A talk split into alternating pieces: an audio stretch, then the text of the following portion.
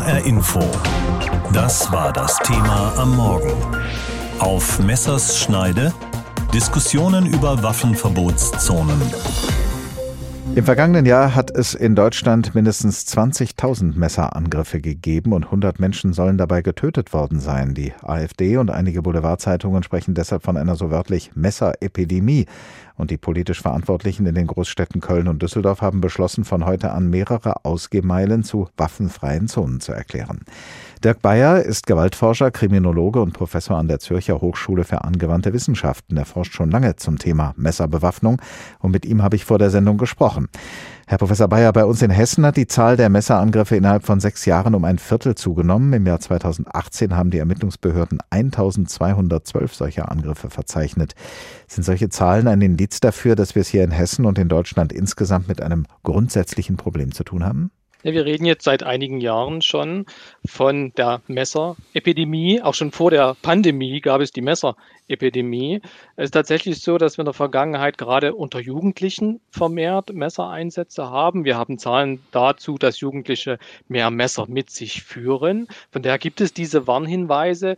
Derzeit ist es allerdings noch so, dass wir noch keine systematischen deutschlandweiten Zahlen zu diesen Phänomenen haben.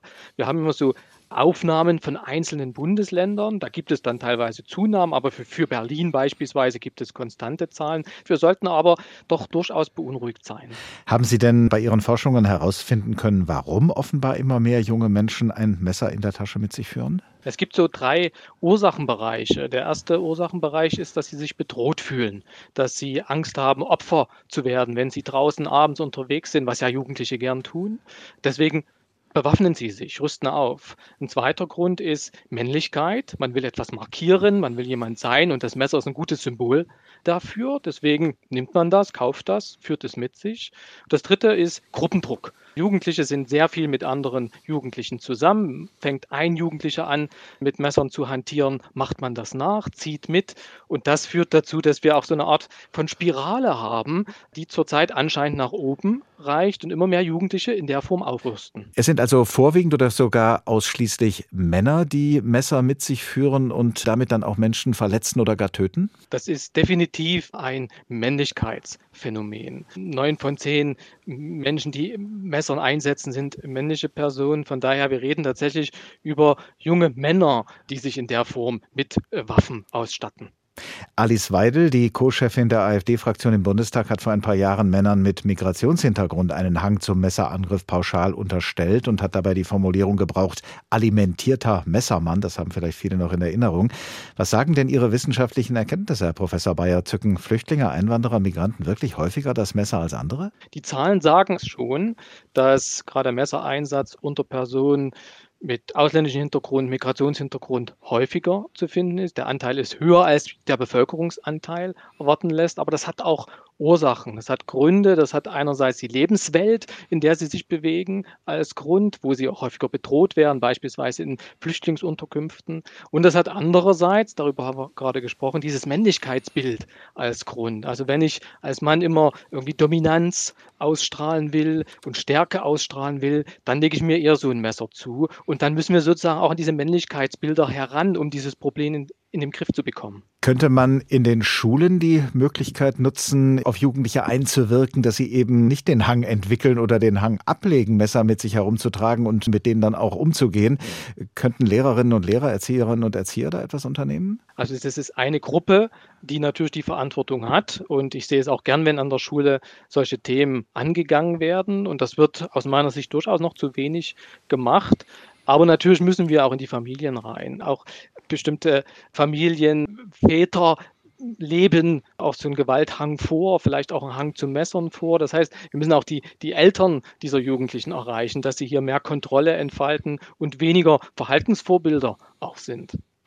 In Wiesbaden, unserer Landeshauptstadt, gibt es inzwischen seit fast zwei Jahren eine Waffenverbotszone in der Innenstadt, um Messerangriffe zu verhindern. Und in Frankfurt gibt es eine solche Zone zeitlich befristet, nämlich am 1. Dezemberwochenende am Hauptbahnhof, an der Hauptwache und an der Konstablerwache. Was bringen solche Waffenverbotszonen aus Ihrer Sicht? Also mir ist ein Pilotversuch bekannt in Leipzig, als so eine Zone eingerichtet wurde und auch wissenschaftlich begleitet wurde. Und Ergebnis ist, das ist kein Wundermittel.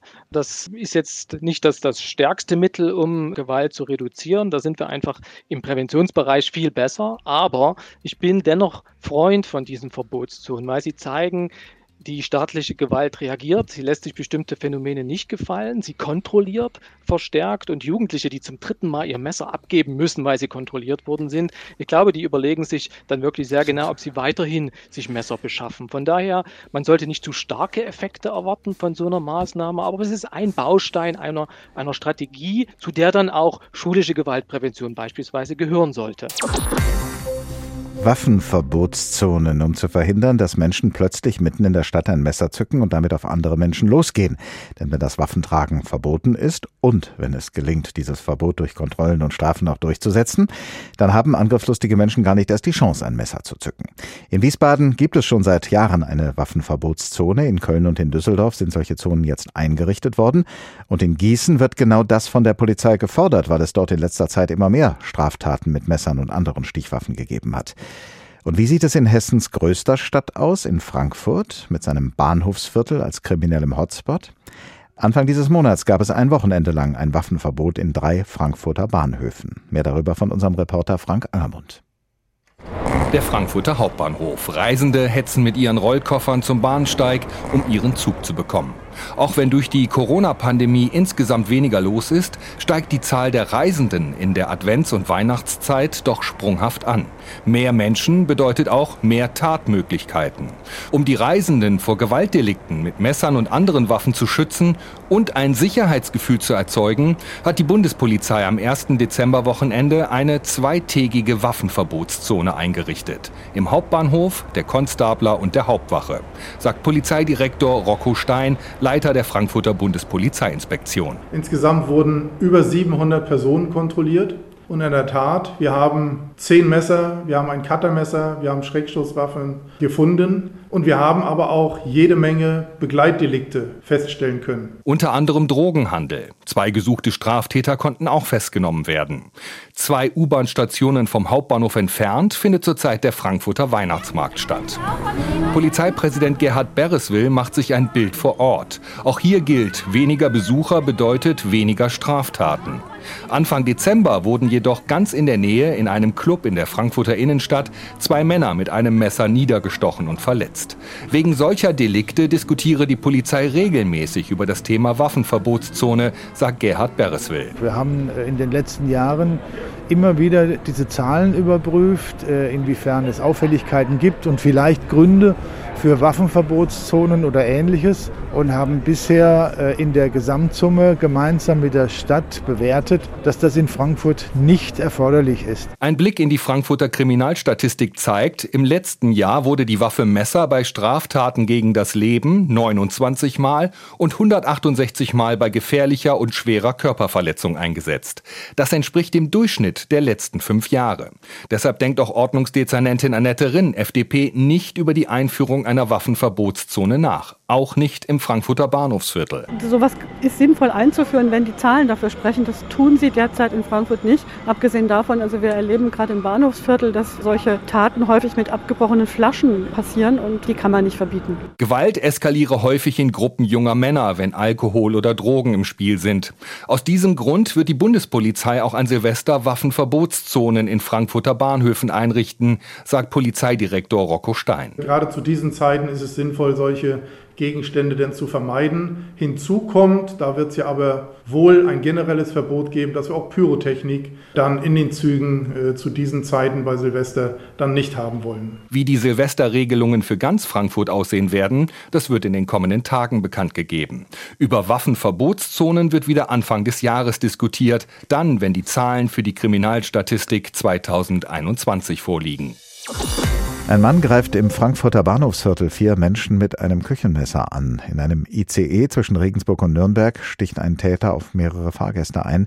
In einem Kaufhaus in Würzburg verlieren drei Frauen ihr Leben bei einem Messerangriff. Das sind drei Fälle aus den letzten Monaten, die für Schlagzeilen gesorgt haben. Im vergangenen Jahr hat es in Deutschland mindestens 20.000 Messerangriffe gegeben und 100 Menschen sollen dabei getötet worden sein. Die AfD und einige Boulevardzeitungen sprechen deshalb von einer so wörtlich Messerepidemie. Und die politisch Verantwortlichen in den Großstädten Köln und Düsseldorf haben beschlossen, von heute an mehrere Ausgehmeilen zu waffenfreien Zonen zu erklären. Dirk Bayer ist Gewaltforscher, Kriminologe und Professor an der Zürcher Hochschule für angewandte Wissenschaften. Er forscht schon lange zum Thema Messerbewaffnung und mit ihm habe ich vor der Sendung gesprochen. Herr Professor Bayer, bei uns in Hessen hat die Zahl der Messerangriffe innerhalb von sechs Jahren um ein Viertel zugenommen. Im Jahre 2018 haben die Ermittlungsbehörden 1212 solcher Angriffe verzeichnet.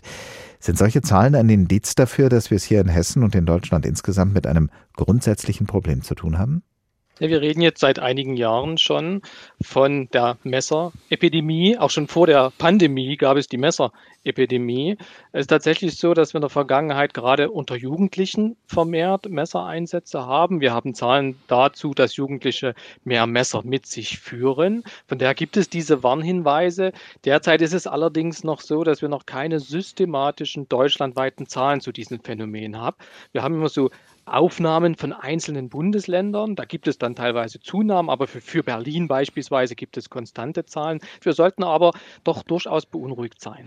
Haben Sie denn bei Ihren Forschungen herausfinden können, warum offenbar immer mehr junge Menschen ein Messer in der Tasche mit sich führen? Es gibt so drei Ursachenbereiche. Der erste Ursachenbereich ist, dass sie sich bedroht fühlen, dass sie Angst haben, Opfer zu werden, wenn sie draußen abends unterwegs sind, was ja Jugendliche gern tun. Deswegen bewaffnen sie sich, rüsten auf. Ein zweiter Grund ist Männlichkeit. Man will etwas markieren, man will jemand sein und das Messer ist ein gutes Symbol dafür. Deswegen nimmt man das, kauft das, führt es mit sich. Das dritte ist Gruppendruck. Jugendliche sind sehr viel mit anderen Jugendlichen zusammen. Fängt ein Jugendlicher an, mit Messern zu hantieren, macht man das nach, zieht mit. Und das führt dazu, dass wir auch so eine Art von Spirale haben, die zurzeit anscheinend nach oben reicht und immer mehr Jugendliche in der Form aufrüsten. Es sind also vorwiegend oder sogar ausschließlich Männer, die Messer mit sich führen und damit dann auch Menschen verletzen oder gar töten? Das ist definitiv ein Männlichkeitsphänomen. Neun von zehn Menschen, die Messern einsetzen, sind männliche Personen. Von daher, wir reden tatsächlich über junge Männer, die sich in der Form mit äh, Waffen ausstatten. Alice Weidel, die Co-Chefin der AfD-Fraktion im Bundestag, hat vor ein paar Jahren Männern mit Migrationshintergrund einen Hang zum Messerangriff pauschal unterstellt und hat dabei die Formulierung gebraucht, alimentierter Messermann. Das haben vielleicht viele noch in Erinnerung. Was sagen denn Ihre wissenschaftlichen Erkenntnisse, Herr Professor Bayer? Zücken Flüchtlinge, Einwanderer, Migranten wirklich häufiger das Messer als andere? Die Zahlen sagen es schon, dass gerade Messereinsatz unter Personen mit ausländischem Hintergrund, Migrationshintergrund häufiger zu finden ist. Der Anteil ist höher als der Bevölkerungsanteil erwarten lässt, aber das hat auch Ursachen. Das hat Gründe. Das hat einerseits die Lebenswelt, in der sie sich bewegen, als Grund, wo sie auch häufiger bedroht werden, beispielsweise in Flüchtlingsunterkünften. Und das hat andererseits, darüber haben wir gerade gesprochen, dieses Männlichkeitsbild als Grund. Also wenn ich als Mann immer irgendwie Dominanz ausstrahlen will und Stärke ausstrahlen will, dann lege ich mir eher so ein Messer zu. Und dann müssen wir sozusagen auch an diese Männlichkeitsbilder heran, um dieses Problem in, den Griff zu bekommen. Könnte man in den Schulen die Möglichkeit nutzen, auf Jugendliche einzuwirken, dass sie eben nicht den Hang entwickeln oder den Hang ablegen, Messer mit sich herumzutragen und mit denen dann auch umzugehen? Könnten Lehrerinnen und Lehrer, Erzieherinnen und Erzieher da etwas unternehmen? Also das ist eine Gruppe, die natürlich die Verantwortung hat. Und ich sehe es auch gern, wenn an der Schule solche Themen angegangen werden. Und das wird aus meiner Sicht durchaus noch zu wenig gemacht.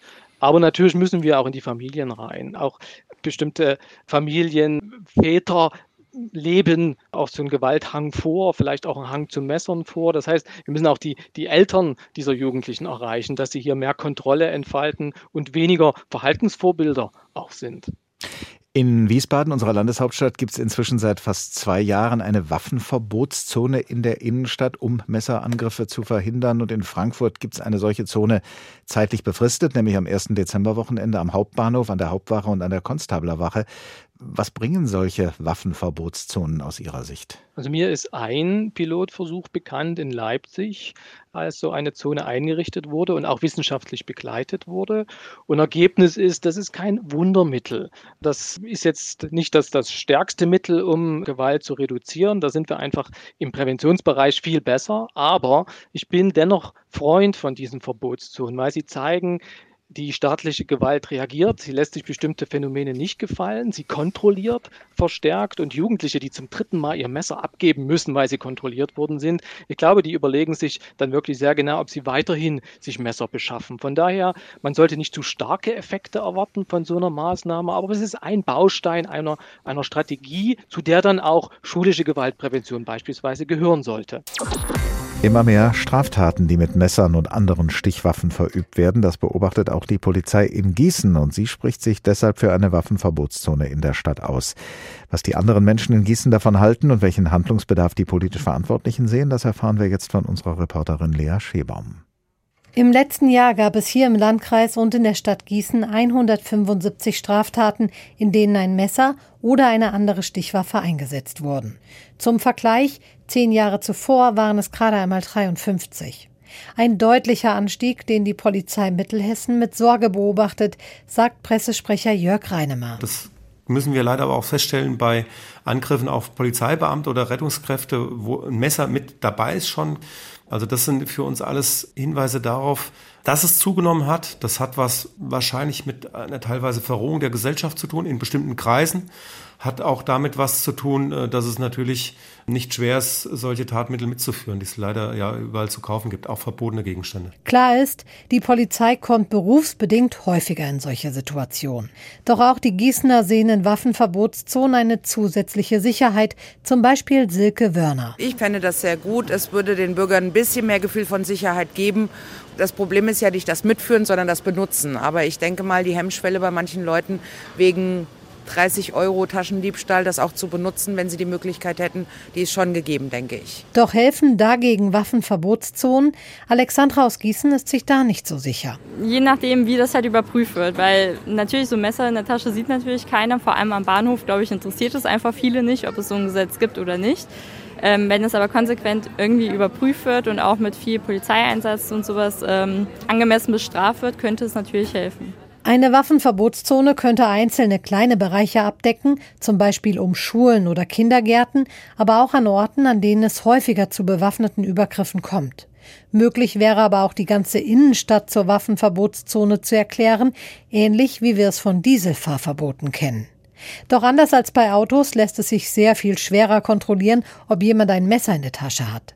Trotzdem erhofft sich Jörg Reinemer von solchen Zonen eine Wirkung. Natürlich ist es hier in bestimmten Kaufhäusern in Gießen möglich, sich ein Messer in der Küchenabteilung zu kaufen und dann verlasse ich das Geschäft mit. Das ist klar. Uns geht es eher um die Fälle, wo einer bewusst Springmesser oder wirklich gefährliche Waffen schon von Hause aus mitführt.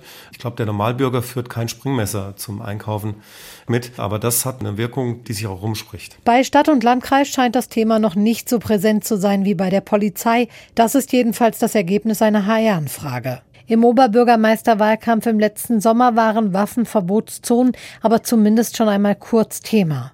Der neue OB Frank Thilo Becher machte damals in einem Zeitungsinterview deutlich, dass auch ihn die Zahlen aus Gießen erschrecken und der Waffenverbotszonen nicht grundsätzlich ausschließt. Aber dazu müsste man vorher die Zahlen der Kriminalstatistik für Gießen und die Erfahrungswerte anderer Städte auswerten. HR Info. Das Thema.